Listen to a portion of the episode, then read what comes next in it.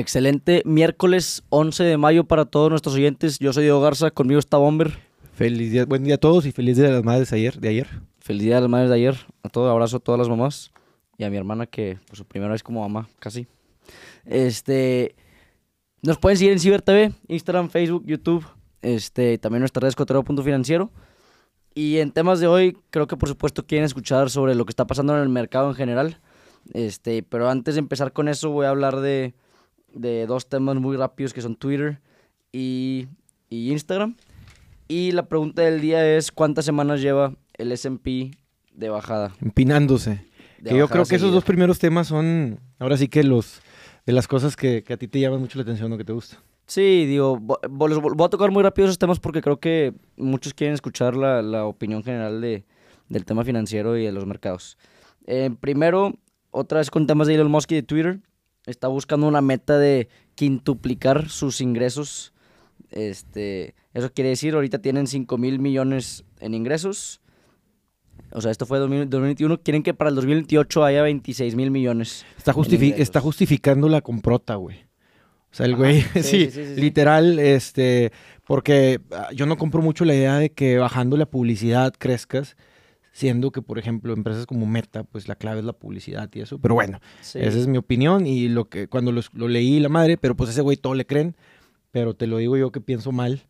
Sí. que creo pues que, está, que mencionas eso. está justificando la pinche compra. O sea, hoy por hoy Twitter el 90% de su negocio es publicidad.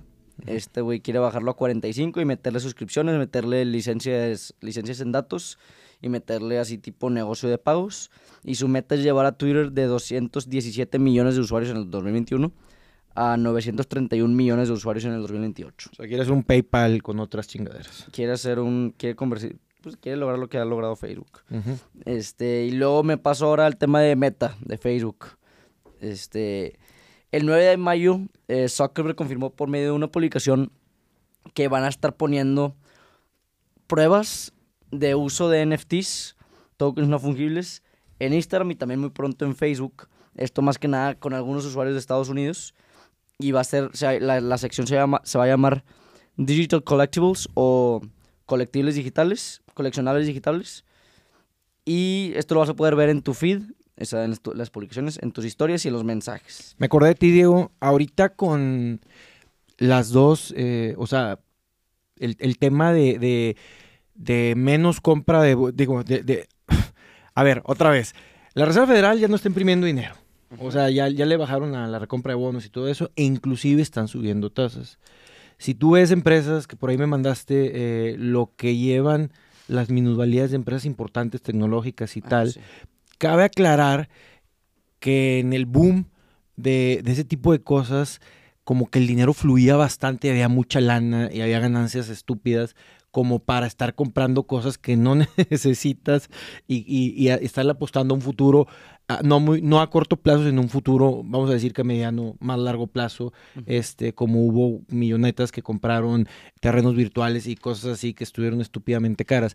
Yo sí creo no, el, día, eh, hoy es miércoles, el lunes, güey, que estaba viendo ahí ciertas cosas en el mercado gringo, estaba bajando todo. O sea, tú dices, hablé con un güey y me decía, es que el oro sube cuando todo está empinado. Estaba bajando todo y de repente empezó, por ejemplo, el bono de 10 años empezó súper arriba y luego, se, y luego empezó a bajar. Pero, y, decían, o, a lo que le adjudicaban que estuviera tan empinado el mercado gringo era por el bono. Bueno, el bono se regresó a pagar negativo y como quiera siguió empinado el mercado. Es más, hasta se aceleró la, empinada del mercado. O sea, todo estaba empinado. Obviamente lo único que estaba subiendo era el VIX, que es, el, que es un índice de volatilidad, ¿no? Este, pero ahí en fuera... el dato de cómo está el VIX ahorita? No, como tal, pero lo saco. Y comparado, compararlo con cómo estaba el VIX en, en marzo del 2020. Este, ahorita que mencionas esto, pues estaba leyendo una publicación, es un tweet de John Ehrlichman, certificado, o sea, por Twitter, no sé. Tiene la palomita. Lleva 90% de utilidad en lo que va el año el VIX. Su madre. Para que me, para que me entiendan. la comparativa ahí contra el, no, contra marzo de 2021? No, no, te parece? Pues, por ejemplo, en el, en el último, este, hablando de, de ahorita te, doy del, del, 10 de mayo a la, del, 2021 al 10 de mayo del 2022 y tal. Okay. Pero obviamente, pues, este, La Sí. volatilidad no ha sido para menos. Eh, quiero sacar a, a, pues como comentario este tweet que de John Er- Ehrlichman.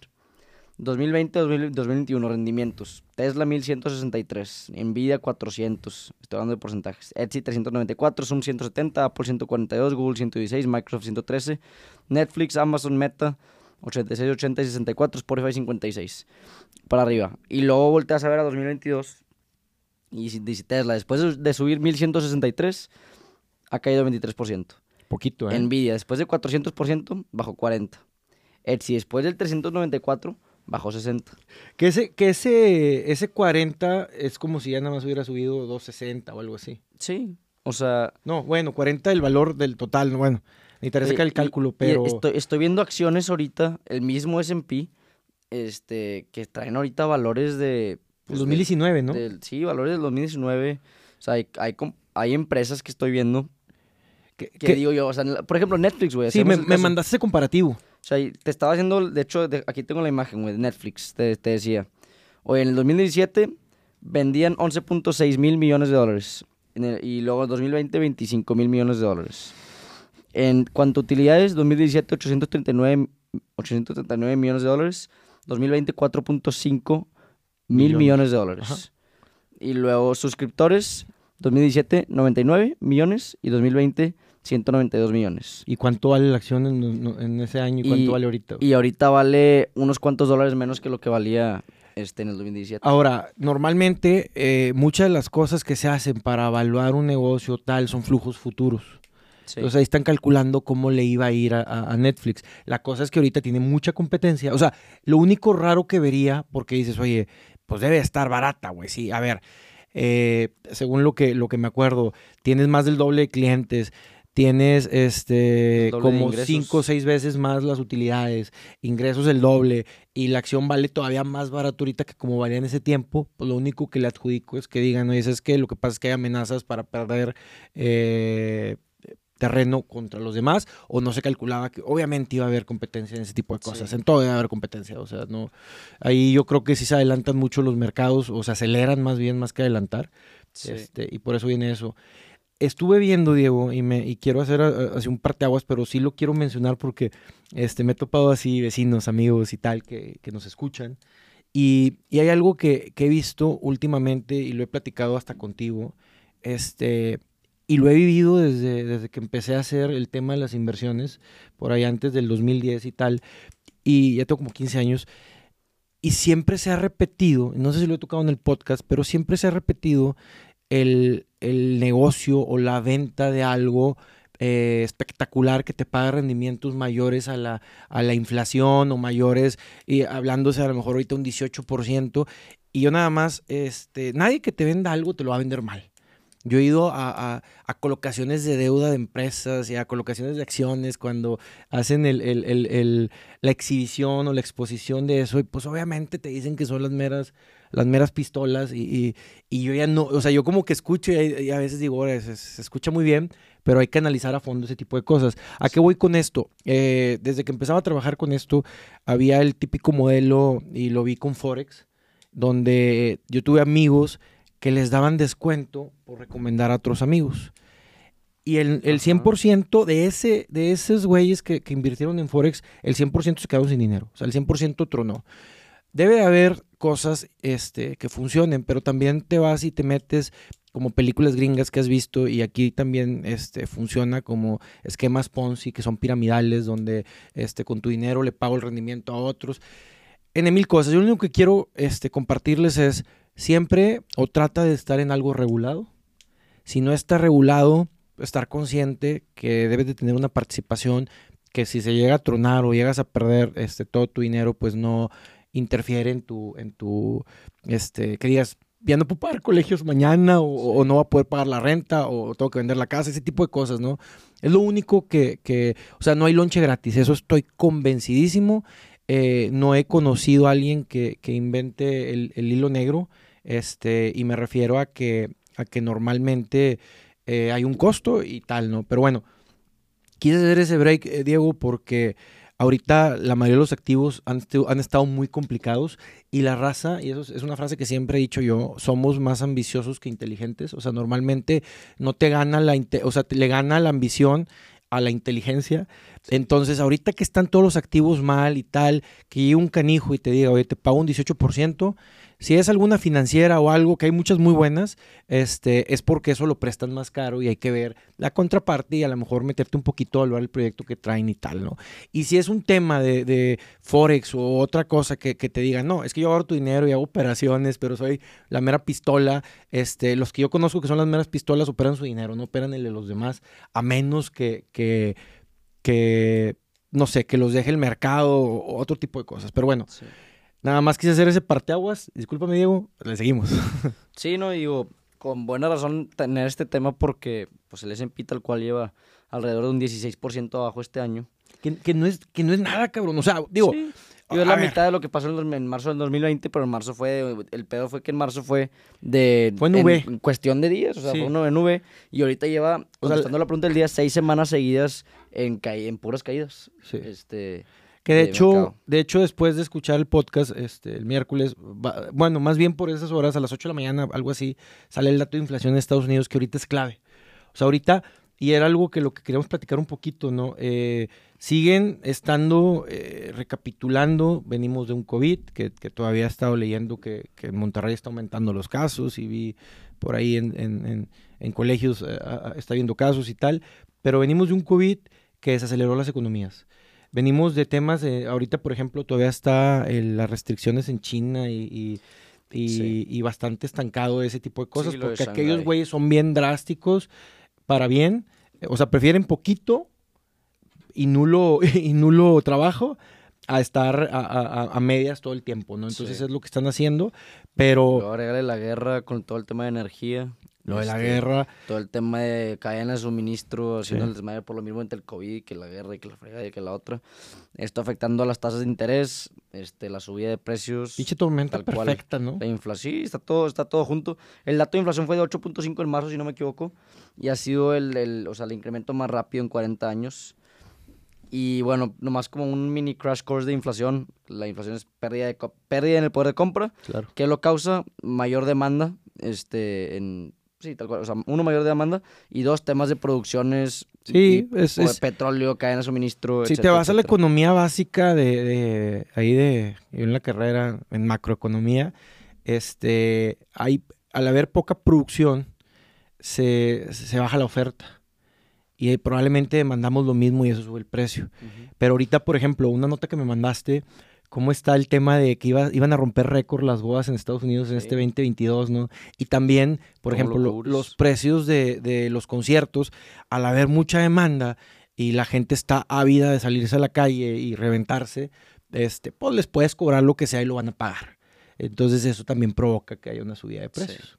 ya, ya trayéndolo al, escenario de, nosotros. y el mismo tema de los carros. Oye, cabrón, ¿quieres comprar un carro? yo a mí se me hace una cosa impresionante este, la cantidad de en grupos eh, de repente que, que, estoy, cómo se están peleando por carros nuevos y además de que peleándose se dejaban que les vendieran lo que fuera y decías tú, no manches, güey, vas a pagar un millón trescientos mil pesos por el pinche carro y estás rogando que te lo vendan, güey. Oye, estoy viendo amigos que están vendiendo su carro y me dice, güey, no le perdí ni un peso, güey por la escasez que hay. Ya lo que decían de, de Rivian.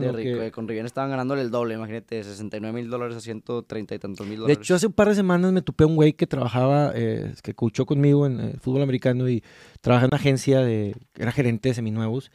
Y decía el güey que estaba vendiendo los carros todavía más caros que factura. O, o, pero, ojo, esos pinches carros pagaron IVA. Sí. O sea, e, e, es, no sé, da cuenta que te estás tragando el IVA más la depreciación, todo bueno. Eh, así está la cosa y, creo que es... Y esto es un, digo, no sé si, tengas más información de eso, pero esto lleva cuántos meses o desde cuándo empezaron a subir tanto los precios de los carros nuevos, bueno, ah, usados. Ah, bueno, los carros, yo creo que más cuando empezó el tema de la cadena de suministro de, y, y, principalmente, acuérdate que los semiconductores que eso fue los, los, los chips de los carros fue lo que, lo que disparó. Sí, porque yo recuerdo estar cambiando mi, mi carro camioneta hace pues, alrededor de ocho meses. Sería capitalista, dos carros en dos años. y el, o sea, la Kia no traía nada de suministro y o sea, que me tenía que esperar no sé cuántos meses, terminé agarrando un seminuevo. Este, me ahorré una lanilla según yo, pero capaz que me la metieron también. Pero bueno, a lo mejor ahorita ya, este, pues ya se sobrevaluó. Pero, pero sí, todo eso ha provocado que, que, que existan este tipo de cosas. Me voy a meter a Facebook Market, güey, a ver si lo vendo al, por 100 mil pesos más. Pues, miércoles es clave. O sea, el tema de la Sí. inflación. ¿Y se sabe qué esperamos? A ver, eh, no, no creo que venga un buen dato. A- Aquí acuérdate, es como cuando reporta una empresa. Que dices tú, oye, ves el reporte y dices, no manches, super utilidades, super crecimiento, super no sé qué, super no sé cuál. Ah, pero es que el pinche mercado esperaba super por dos, super por dos, super por dos y te, y te dieron una friega. Bueno, acá pasa igual.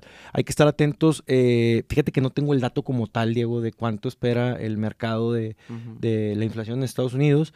Pero bueno, mañana sale ese dato. Hoy, o más bien ayer martes, eh, el pre-market empezó bien caliente y luego se fue, eh, se fue enfriando eh, a- alrededor del día y por ahí de las doce y media o algo así se volvió a calentar. Que yo creo que esa es la poca gente o la gente que está esperando un buen dato de inflación, porque estoy, estoy convencido que sale un buen dato de inflación, puede ser un muy buen parteaguas para que cambie, este, así de rápido puede cambiar la, la, ahora sí que la operatividad del mercado. Pero eso sí, si sale un dato que te, o sea, súper mal, este, pues obviamente se debe de volver a empinar todo. Alguien me decía de que no, ellos ya saben que viene mal porque subieron eh, punto .50 la tasa, que no la subían, no subían medio punto desde el 2000.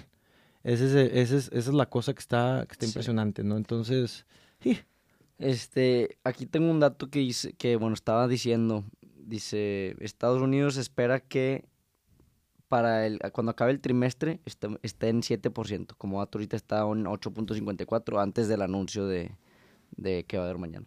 pues hay que, hay que ver O cómo... sea, pues a ver si, hay una pequeña bajada, pero güey, como, Sí, como bien las cosas, güey, no sé, no creo. Mira, lo padre, o no lo padre, pero este, para mí el tipo de cambio es un, eh, es, es, es, es, es muy buen parte, es muy buena señal para ver qué pasó con el, con, con lo, con cualquier anuncio. Y bueno, obviamente los mercados, porque sale en pre-market. Entonces, viendo cómo reacciona, que, que te decía la vez pasada, normalmente reacciona inverso y luego se acomoda, porque cierran cortos y ese tipo de cosas. Entonces hay que comprar y tal. Está medio, Entonces, si sube la inflación, el, el dólar contra el peso, ¿cómo se Si sube la inflación, quiere decir que probablemente sigan subiendo este, tasas, pero la moneda también vale menos porque hay que pagar más por las cosas. Entonces, este, Entonces, eso- también- el- sí, pero va a seguir la tendencia de subida de tasas y aquí también eh, creo que el diferencial que ha habido entre México y Estados Unidos es el correcto porque Sí. no, ha, no, ha- no se ha disparado este, Sí. el dólar. De hecho, eh, si tú que me escuchas y has sido de, lo- de las personas, porque eso ya es una pelea que he tenido mucho tiempo, obviamente con, con el presidente o con este gobierno, de repente rompí por ahí mis, mis eh, lo que lo disciplinado que, que he sido con eso, pero por ejemplo, este, conozco gente que compró hace eh, un par de años o tres años dólares a 24, 23, 22, 21, 20 pesos. Con lo que está pagando ahorita, el, el- que a lo mejor en los últimos tres años te ha pagado este, a lo mejor casi un 20% la deuda. Quiere decir que si compraste dólares en 20, este, y ese 20% ahorita debería estar en, en, vamos a decir que en 24 pesos para que estés tablas con lo que dejaste de ganar en pesos. Entonces, esa gente que está convencida y que siempre se cambia a dólares, créeme que le ha costado muchísimo dinero. Y yo conozco gente que me dice, siempre está en dólares y sí, es que se fue a 24, ajá, pero no le cobras, güey, aparte. Se te vuelve a regresar a 20, no tienes rendimiento y ya de cuenta que te estás paseando como, güey, lo hemos platicado tú y yo, Sí, ¿no? estoy viendo la gráfica, güey, en los últimos dos años ha estado... Lateral. Lateral, tal cual. Lateral, O sea, y- subidas y, y- bajadas de entre 20... O sea, llega a 22 y medio, lo máximo, y se regresa a 20. Y ahorita con una tasa neta que te estás llevando más del seis y medio, pues Sí. échale cuentas. O sea, si compras dólares a 20 y, y el seis y medio son, son 13, este, te- o sea, es 1.30 pesos. Se tendría, se tendría, no, más. Eh, Bueno, el chiste es que este, ha sido mucho más rentable invertir en pesos que en dólares en los últimos años y creo que históricamente casi siempre ha sido así. Entonces, este, no sabes la cantidad de gente que conocí dolarizándose cuando, cuando iba a entrar el presidente, gente hasta que se empanicaba y se volvía loca y tal. Sí, Este, y ahí siguen con sus mismos 100 mil dólares, Sí, este, güey. o con sus mismos 300 mil o 400 mil o 500 mil dólares porque los tienen invertidos. Este, y bueno, eso creo que les, que les ha costado. Probablemente un día se pueden ir a 30 y me dicen, ya ves, güey, se fueron a 30. Pero bueno, esperemos Sácalo, que, esperemos que, ya, esperemos que no. Y si sí, hay que ver desde cuándo compraste los dólares y cuánto hubieran pagado los pesos y cuántos dólares te, te alcanzarían ahorita. Sí, Pero bueno. de acuerdo. Pues bueno, con eso cerramos el podcast de hoy. Que tengan una excelente semana y nos estamos viendo el próximo miércoles. Saludos. Ánimo.